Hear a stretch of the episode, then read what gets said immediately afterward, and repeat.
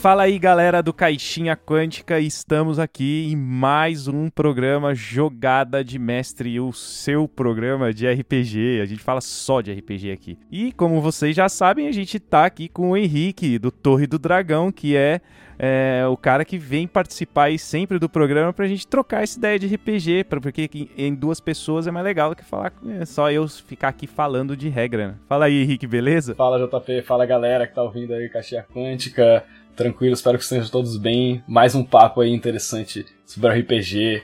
E aí, que que, qual que a, gente, que, a gente vai falar hoje, JP? Ó, a gente vai falar de um assunto bem legal, cara, que é a economia de ação, a economia de ações é, no, no, nos, de, de, vários sistemas, né, nos jogos de RPG aí, o que, que os seus personagens podem fazer a cada rodada, dependendo do, do, do sistema que tem outros nomes aí também, né? Mas antes eu queria só dar um recadinho assim, né, o Henrique, a alma do negócio, né, cara? Quem quiser aí apoiar o Caixinha Quântica, pode entrar lá no apoia.se barra caixinha quântica ou padrim.com.br barra caixinha quântica e virar um padrinho nosso, que ajuda bastante, hein, galera? Siga no Instagram também, arroba caixinha quântica.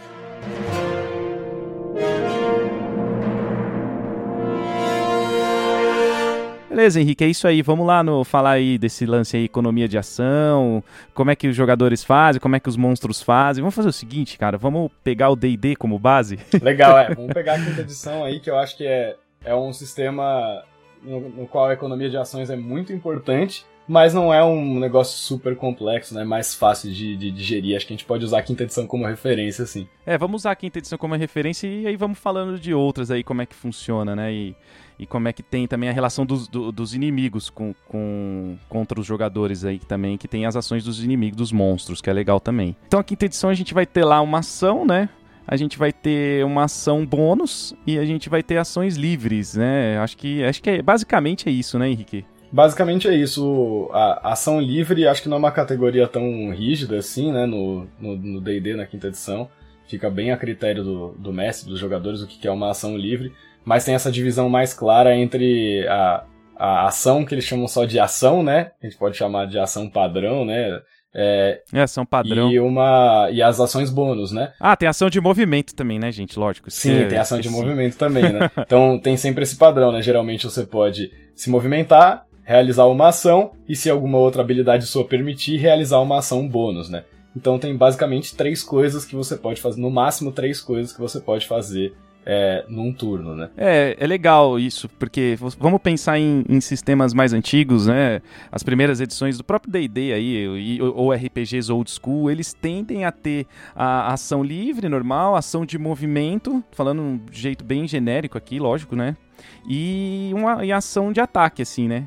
É, ou alguma outra coisa que você queira fazer que vai comer uma ação sua, uma jogada de destreza, porque não tem perícias, né? Os, os, os old schools. Uhum. Você vai fazer as suas jogadas dos seus atributos mesmo. Sim. E acabou, né? Então você, assim, imagina um mago, né, cara? Um mago de primeiro nível, um D4 uhum. de, de, pontos de vida, com uma magia decorada é. e uma adaga na mão. Pois é. é fica, se, se tornam bem, bem limitadas as opções, às vezes, né, por conta disso. É, mas isso é, é super importante. Claro que a economia de ações se aplica em todas as situações do jogo, né? o que, que seu personagem pode fazer dentro de um determinado período de tempo, mas isso é, é mais importante, mais relevante durante o combate, né? durante esse tipo de situação, no qual você está vendo é, movimento a movimento, tudo que está acontecendo, como se fosse um xadrezinho ali, né? Então, aí que a economia de ações é, se torna muito importante porque sem ela, tanto no D&D quanto em vários outros sistemas, não tem equilíbrio, né, no, nos combates. Muito do equilíbrio e da, de você conseguir trazer um desafio apropriado para personagens de um determinado nível tem uma relação direta com a economia de ações, né, com quantas ações vão acontecer ali durante o combate, né, para cada um dos lados pros PJs e pros monstros ou pros NPCs, né? É, eu vou, eu vou confessar aqui que eu sou, eu sou muito fã da quinta, da quinta edição, né? Eu conheço várias edições de D&D, desde o do Cyclopedia até a quinta, exceto a quarta, que a quarta eu não joguei, cara. É, a famigerada quarta edição, né? Polêmica. É polêmica, eu não posso falar porque eu não joguei, então sem ter jogado não vou omitir nenhuma opinião. Sim. É. Mas é, coisa, coisas da. Foi fase da vida, foi uma fase da vida aí não, não, teve, não deu. Aí depois voltou com tudo. Mas eu sou muito fã da, da quinta, cara, e, e eu, eu gostei da, da, de como eles fizeram a economia de ação deles, né? Com esse lance da ação bônus. É, você assim, eu acho muito frustrante como jogador você chegar lá, movimentar, é, dar um ataque, errar o ataque e esperar cinco rodadas, cinco, vai, uma mesa de seis jogadores, esperar tudo de novo até você poder fazer alguma outra coisa. Essa é uma das coisas que, que me frustra um pouco, né? Nesse tipo de economias de ação mais antiga, né? E o e o D&D quinta edição, ele quando eu lendo depois de anos parado ali, né, que a quarta pulei, aí eu achei muito louco, porque assim, desde o começo você já pode jogar com duas armas, né? Se forem duas armas leves, você já pode dar dois ataques.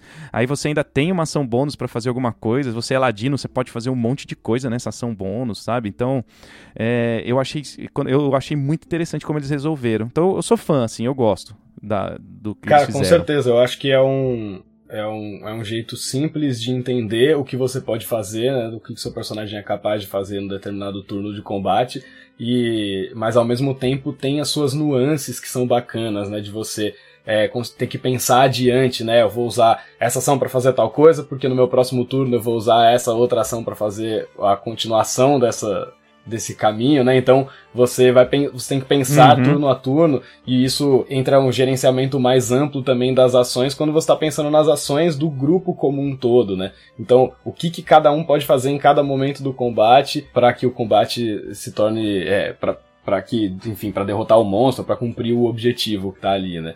Então dá para analisar tanto a sua seu próprio gerenciamento ali, a sua própria economia de ações do seu personagem, quanto do grupo como um todo, né? Isso é importante também. Então, dá para você ir aprofund se aprofundando em várias nuances, apesar de ser um sistema superficialmente simples, né? Agora, é, falando um lance que é bem polêmico também. No próprio D&D e alguns outros sistemas, você que jogou D&D é, aí dois anos numa campanha e chegou no nível 20 com, com, com o Torre, né? Com o pessoal do Torre, bem, bem louco isso. Reparou, né? Que os personagens matam muito fácil, né? Rapidamente, os monstros, mesmo os monstros mais fortes, né?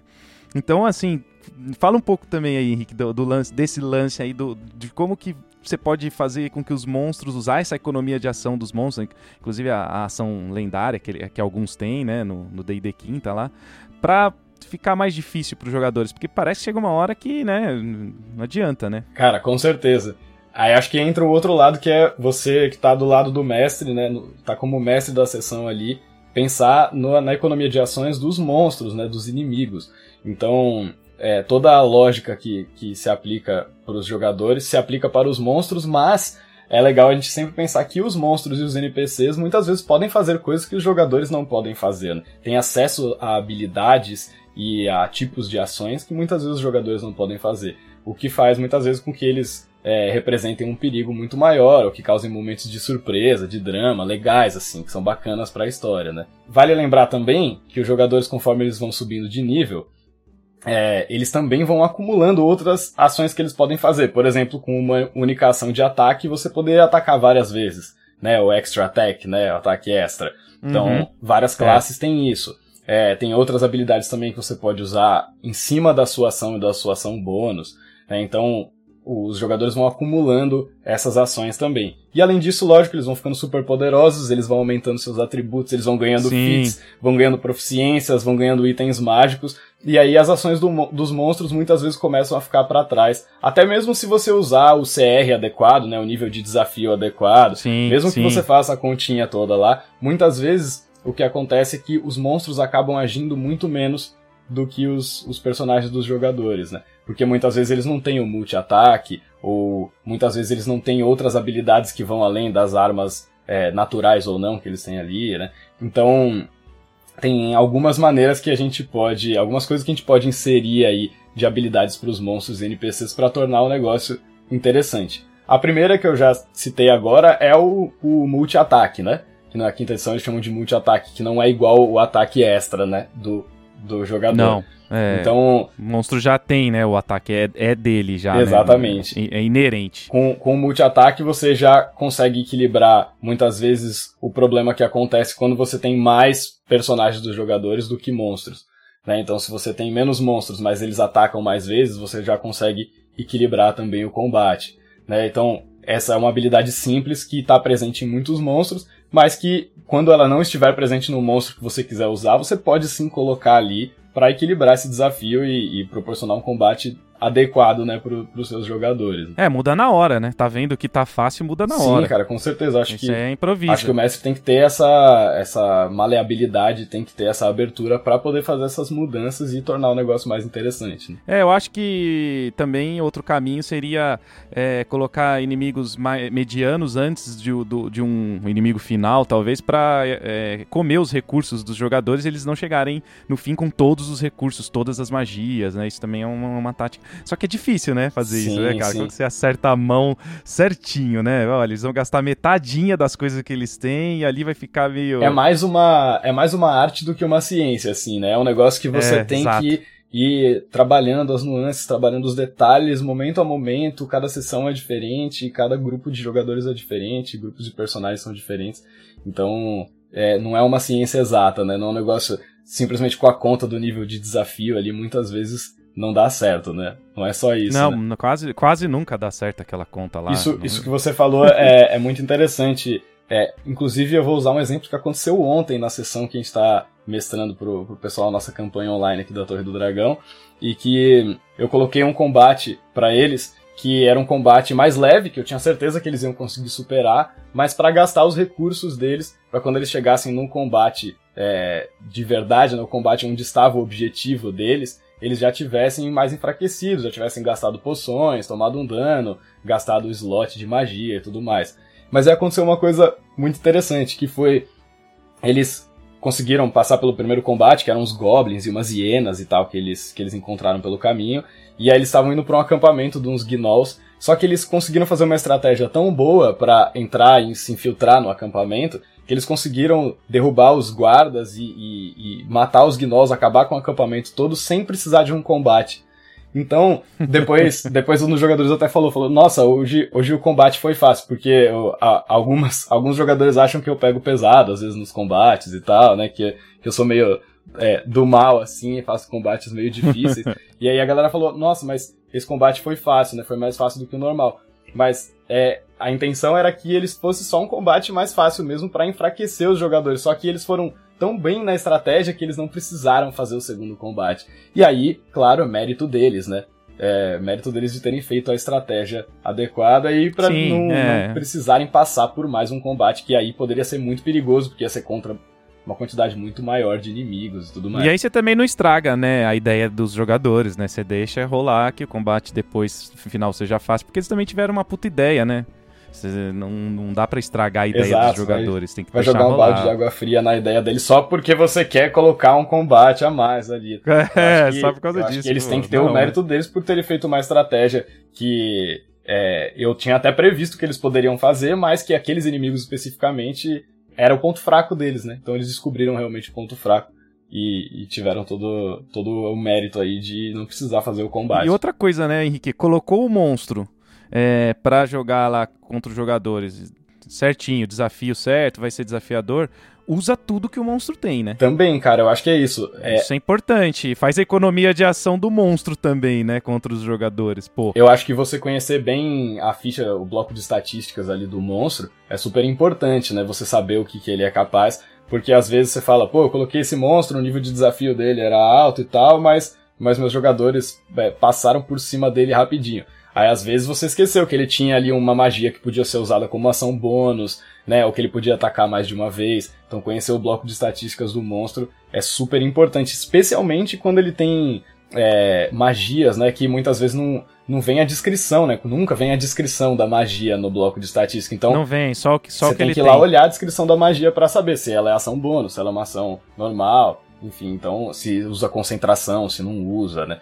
Então é, conhecer esses aspectos do, do monstro é super importante para você criar o desafio que você quer, que você pretende criar para os seus jogadores. É, dá trabalho, gente. Dá trabalho fazer isso aí. Em níveis altos dá, né? Uma coisa que você comentou sobre a nossa campanha, que a gente jogou até o nível mais alto e tal, é, isso se torna extremamente importante nos níveis mais altos, porque é, primeiro, senão os monstros se tornam só um saco de hit points, né? Um saco de pontos de vida uhum. ali que não morre nunca, mas que não faz nada de interessante no combate. Que tem duas, três coisas que ele, que ele consegue fazer ali. Então você dá mais ações, dá mais possibilidades para o monstro, geralmente faz com que o combate seja mais interessante. E, e você também é, entender como que é que está funcionando a economia de ações dos jogadores para você fazer algo compatível. Então, você saber quais são as habilidades que seus jogadores têm, quais são as magias, quais são os itens, né? Você ter a ficha de personagem ali dos, dos jogadores para você saber Sim. se tá tudo de acordo. Ah, quantas ações os monstros vão ter versus quantas ações os jogadores vão ter.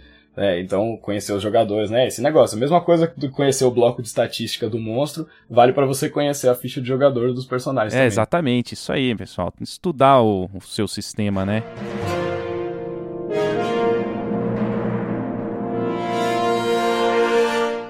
Agora falando um pouquinho aí de outros sistemas, eu queria conversar com você um pouquinho do Pathfinder 2, que aí apareceu, puta, já, já sou fã do D&D quinta, a economia de ação deles acho muito legal, mas é, apareceu o Pathfinder 2 que me surpreendeu e falei, cara, que economia de ação, essa aí mandaram bem, meu. Que é, você tem três ações e acabou. Você faz o que você quiser. E as ações e as perícias e as magias, tanto dos, dos jogadores quanto dos monstros, têm custos. E aí você, você, meu, você tem que ficar esperto nisso, né? Se você vai fazer uma cura lá que, que custa duas ações, você vai ter só uma depois. E isso vale para os monstros também. Você pode atacar, atacar, atacar três vezes. Aquele cara que, que nem eu falei, né? Você anda e ataca uma vez, aí passa um tempinho, você eh, não pode fazer mais nada e tem que esperar os, todos os outros jogadores jogar. Aqui não, você pode fazer três coisas. Então eu achei espetacular, assim, né? Esse, esse lance que eles bolaram aí no Pathfinder é, 2. Muito legal. Esse lance do custo das ações é muito bacana. É, isso é, acho que é uma maneira mais, mais linear, assim, de, de pensar aquele modelo que tinha antes, né, do, do Pathfinder 1, que tem no Starfinder também, que é o lance de ter os mais tipos de ações, né? Então você tem ação completa, Sim. você tem ação rápida, você tem ação padrão, você tem ação de movimento, e aí a ação de movimento não é só você andar, né, você sacar uma arma, é você manipular um objeto, então tem algumas coisas que você pode fazer na sua, na sua ação de movimento. E aí tem um lance, tem uma hierarquia entre as ações que você pode substituir uma pela outra, né? É como se cada uma tivesse um valor. E eu achei muito legal esse lance do Pathfinder 2, é que eles literalmente deram um valor, né? Um custo para cada ação. Ao invés de eles dividirem em vários tipos, eles dizem, ah, você tem X pontos que você pode gastar, divida esses pontos nas ações que você quiser. Eu acho que é uma maneira muito mais simples de obter o mesmo resultado com um sistema mais simples do que, eles do que o sistema que eles tinham antes. Né? Exatamente, eles simplificaram as regras de ações deles, né? Só que de um jeito muito, muito louco. Cara, sei lá, quer curar em massa, o clérigo custa três ações. Aí você já cura em massa e acabou, você só pode fazer isso. Né? Então, assim, aí tem custo de ações para gerenciar o seu familiar, né? O seu companion lá também. Então, é tudo muito louco, assim. Eu achei, achei muito legal. Eu, eu gosto do D&D, mas eu achei que essa aí, cara, os games designer mataram a pau com relação mataram a pau. à economia de ações do Pathfinder. E, a, e agora que a gente tá falando sobre isso, sobre o custo das ações, isso, só voltando um pouquinho no D&D quinta edição para fazer uma comparação, já existe um pouco dessa mecânica com as ações lendárias e as ações, as Lair Actions também, né? Então os monstros têm esse tipos, esses tipos de ações especiais, né? Que podem acontecer fora do turno deles e que muitas vezes têm custos diferentes. Né? Então você pega um dragão, por exemplo, você, ele tem, sei lá, três pontos que ele pode gastar com ações lendárias ao longo da rodada, né? Fora do turno dele. Então ele tem um ataque do, de asas que custa duas ações. E ele tem duas outras, dois outros tipos de ações, sei lá, um ataque do rabo ou o, o bafo de, de fogo, que cada um custou uma ação. Sei lá, uma coisa desse tipo. Então já existe um pouco dessa mecânica no D&D, só que ela vale só para esses monstros específicos que têm ações lendárias e lair actions, né? Inclusive são muito úteis porque é aquele negócio, né? Você dá mais ações pro monstro, então você equilibra mais a economia de ações quando você tem menos monstros. Então é super útil, mas vale só para alguns monstros específicos. Então tem uma coisa que eu costumo fazer muito, que é dar Lair Actions e Legendary Actions para outros monstros que não teriam normalmente. Né? Então, é, para mim, qualquer monstro que tá em seu covil, seja ele um monstro mais fraco ou mais forte, ele tem algum tipo de controle, algum tipo de benefício por estar no seu covil. Então, para mim, automaticamente ele tem algum tipo de lair action. Mesmo que não seja uma coisa devastadora, né, que não seja uma ação que vai ser apelativa, né, em cima dos jogadores, mas ele tem alguma coisa, algum tipo de benefício por estar ali e tem esse gera esse equilíbrio, né? Da, é, então, é, os monstros já tem, né? É, é, uma pena que não tem alguma coisa parecida para os jogadores, mas não porque não quiseram. Acho que não pensaram mesmo nisso os game designers na, hora. Ou, é, é, acho que todas as escolhas que, que, são feitas em termos de game design, assim, você ganha de um lado e perde do outro, né? Perde do outro, exatamente. O D&D, ele tem um lance que é legal pra caramba, que é o o equilíbrio, né? Que é bounded accuracy, né? Que chama, né? Em inglês, acho. E, e você não, não tem CAs, por exemplo. Você vai pegar monstros do D&D 3,5 lá atrás, ia ter CA de 35, uhum. de 40. Você não vai ter isso no D&D é, quinta edição, porque ele tem um... Não tem mais. Então isso eu, eu, fiquei muito fã da edição por causa disso, com, né? Com uma ressalva só que eu gostaria de fazer, que é em níveis mais altos, isso começa a se tornar um problema. É, porque seus jogadores começam a ter bônus tão altos que eles praticamente só erram os ataques se eles tirarem um no dado, se tirarem uma falha crítica. Ah, sim. Então, isso acontece. E isso é um problema muito difícil de resolver, porque quando você aumenta a classe de armadura, você tá. Muitas vezes você pode desequilibrar toda, toda a matemática da coisa, porque quando os jogadores acertam menos, é, muda tudo, né? Muda todos, todo o efeito do que eles estão fazendo ali no combate. Então, mudar a classe de armadura é uma coisa muito delicada e que muitas vezes você fica de mãos atadas se você está nos níveis mais altos, porque não dá, você sabe que não dá para deixar uma classe de armadura 25, mas você sente que seus jogadores estão acertando mais do que eles deviam. Então, dá para colocar também outras ações de repente de defesa da criatura, né, para compensar essa falta de armor class, ao invés de só aumentar a vida, né? Porque aí fica aquele combate também eterno que a criatura não morre nunca, né? É que em níveis altos tem muita, muita muito ponto de vida, demora, né, Sim, cara? demora muito. Mesmo às vezes acertando, acerta tudo, mas vai demorando para matar o bicho, né? Muito legal, assim, esse, esse, esse tipo de coisa de game design eu gosto, de parar para analisar e, e a gente discutir sobre isso, né? Você tem algum um sistema aí que você acha legal também, que diferente, é, bacana de falar, de, de economia de ação? Cara, assim, eu acho que Primeiro de tudo é legal falar que aqui a gente está falando de sistemas que são um pouco mais complexos, né? Que não são sistemas que têm poucas regras, sistemas mais densos. E que isso faz com, como, como a gente falou agora há pouco, faz com que os combates se tornem mais lentos e mais demorados. Né? É um estilo de jogo, é um jeito de jogar. Mas tem vários outros sistemas que seguem essa mentalidade dos RPGs também mais old school, até como você falou antes, de você no seu turno você pode andar e fazer uma ação ou no seu turno você pode fazer duas ações. É, isso faz com que o, o sistema de combate se torne mais simples e, consequentemente, faz com que o combate se torne mais rápido, mais ágil também.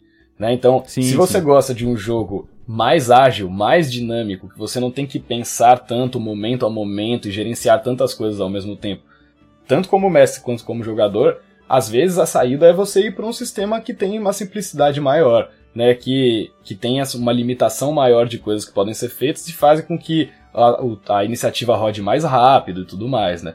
Então, eu, eu ia falar de novo do Blades in the Dark, mas a galera não aguenta, ninguém aguenta, me aguenta me ouvir falar mais do Blades in the Dark, porque eu sou muito fã do John Harper, mas eu recomendo se alguém quiser ver um negócio diferente, dê uma olhada no Blades in the Dark. Mas eu peguei alguns sistemas, alguns livros que eu tinha aqui, na verdade, é, e, e, vi que muitos deles seguem mais por esse lado do que por esse lado, por esse outro lado mais tático, assim, né? Então, uhum. tô aqui com Savage Worlds, com Numenera, né, que é o Cypher System, tô com Mutantes e Malfeitores, que é uma adaptação do sistema D20, né, que vem lá da terceira edição e tal. Tô com a Bandeira do Elefante da Arara aqui também, que é um sistema muito legal, pega todo o folclore brasileiro, e o lance dos indígenas e dos africanos, toda essa mistura cultural que estava acontecendo aqui na colonização.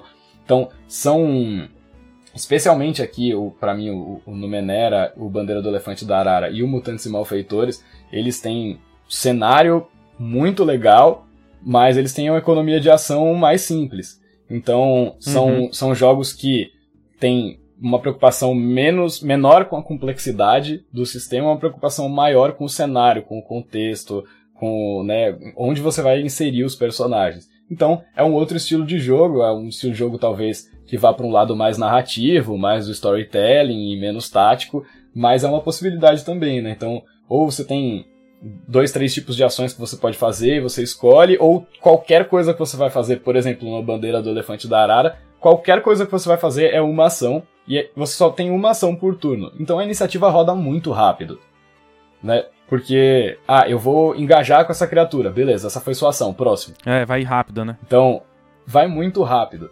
É, então é um outro sistema que um outro tipo de jogo que ele está mais preocupado em inserir os personagens dentro daquele contexto, pegar todo o lance do folclore brasileiro, da mitologia e da mistura cultural que tinha aqui, contar essa história. Né? Então a preocupação tática da economia de ações, do combate e tal, não está tão presente no jogo. Mas é um outro estilo, né? É, é bom que tenha todas as opções para quem para agradar todos os tipos de RPGistas, né? Ah, sim, lógico. Né? Normalmente a tendência é que isso aconteça em RPGs que são mais voltados para storytelling. Uhum. É, que nem o The Ring, que você lembra, né? A gente jogou pra sim, caramba sim, já também. Legal. Você ali também tem, tem uma economia de ação que não, que não requer tanto, é, tanta estratégia, porque você escolhe a sua instância. Uhum. Na hora que você tá escolhendo, se você quer ir na frente na batalha, na, na, metade, né, no meio, ou se você quer atacar a distância, você já tá tomando a decisão de um movimento, né, de como se fosse uma movimentação. E depois você só ataca. E é muito acabou. legal isso, porque você não anda uma quantidade específica de quadrados. Ah, eu vou andar seis quadrados. Ou eu vou andar tantos não. pés, ou tantos metros. Você só fala, eu estou à frente da batalha, eu estou na defensiva, eu estou lá no fundo. Então você só diz a postura, na verdade, né? O stance é muito legal, que pode ser traduzido stance, como postura é. também. Você, você, você diz a, qual é a postura do seu personagem, independente de onde ele está. Então é uma batalha muito mais narrativa do que tática, né? Você só descreve as coisas que estão acontecendo. É, né? então.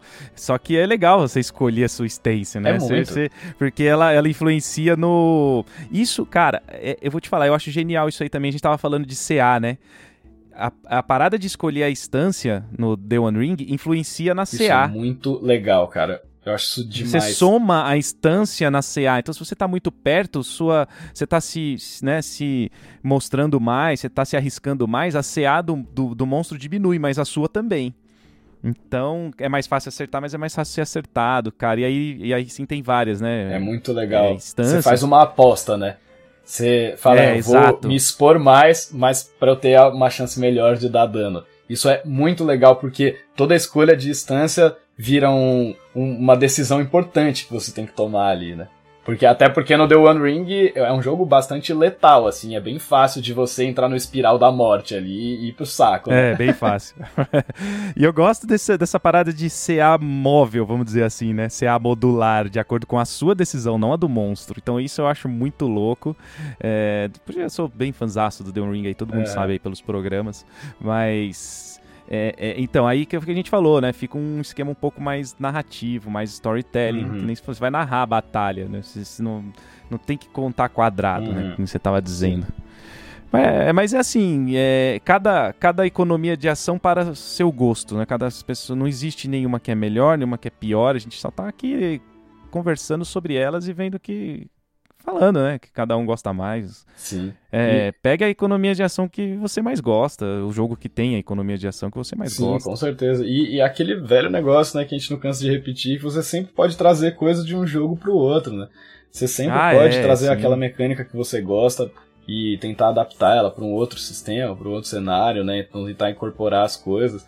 É, claro, às, às vezes é mais fácil, às vezes é mais difícil, mas você sempre tentar traçar os paralelos das coisas que você gosta em diferentes sistemas, assim, isso é super bacana, isso vira um estudo muito legal, né?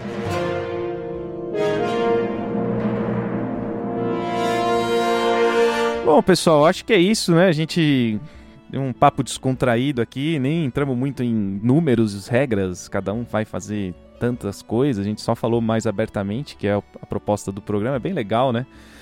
A gente tem o tempo limitado aí, como vocês já sabem, senão a gente ficaria aqui horas e horas. Ô Henrique, dá aí seus recados aí, faz seu Beleza, pô, primeiramente, obrigado de novo por mais um programa, muito legal. É, que venham mais jogadas de mestre, é sempre um prazer ter essa conversa. E para quem quiser conhecer a Torre do Dragão, a melhor maneira é entrar no nosso site torredodragão.com.br, ou no Instagram, arroba Torre do Dragão, mas também estamos no Facebook, também temos o canal do YouTube. E para quem tem interesse em participar de eventos de RPG, a gente faz eventos gratuitos, a gente tem outros formatos de serviços é, de campanhas pagas, a gente junta jogadores que estão sem grupo, a gente mestra para jogadores que têm um grupo, mas não tem o um mestre. Então quem tem interesse em eventos de RPG e conteúdos relacionados pode acompanhar nosso, nosso trabalho que vai gostar bastante com certeza. E claro, sempre tem as coisas que a gente faz junto, né? Caixinha Quântica e Torre do Dragão. Sempre tem os ah, conteúdos ah, sim, que a gente é. produz juntos. E aí, a jogada de mestre agora tá é, eu, eu acho. Eu espero pra gente conversar. Eu cara, também, eu também. Eu vou confessar que eu que também. É. Eu também. Eu tava aqui hoje à tarde já. Hum, vou dar uma lida aqui nos negócios e tal. Tava. É, é, é, empolgante. É empolgante, né? é empolgante. Vamos ver Sempre aí no futuro aí que, que o futuro nos traz, a gente consegue fazer mais frequente, se é ou aumentar o tempo, aí não dá pra saber, mas por enquanto vamos assim, tá rolando, tá indo legal, né? Então, beleza. Bom, acho que é isso aí. É, vou ficando por aqui mais uma vez. Obrigado aí, valeu pessoal. Um abraço e até a próxima. Valeu, galera. Até mais.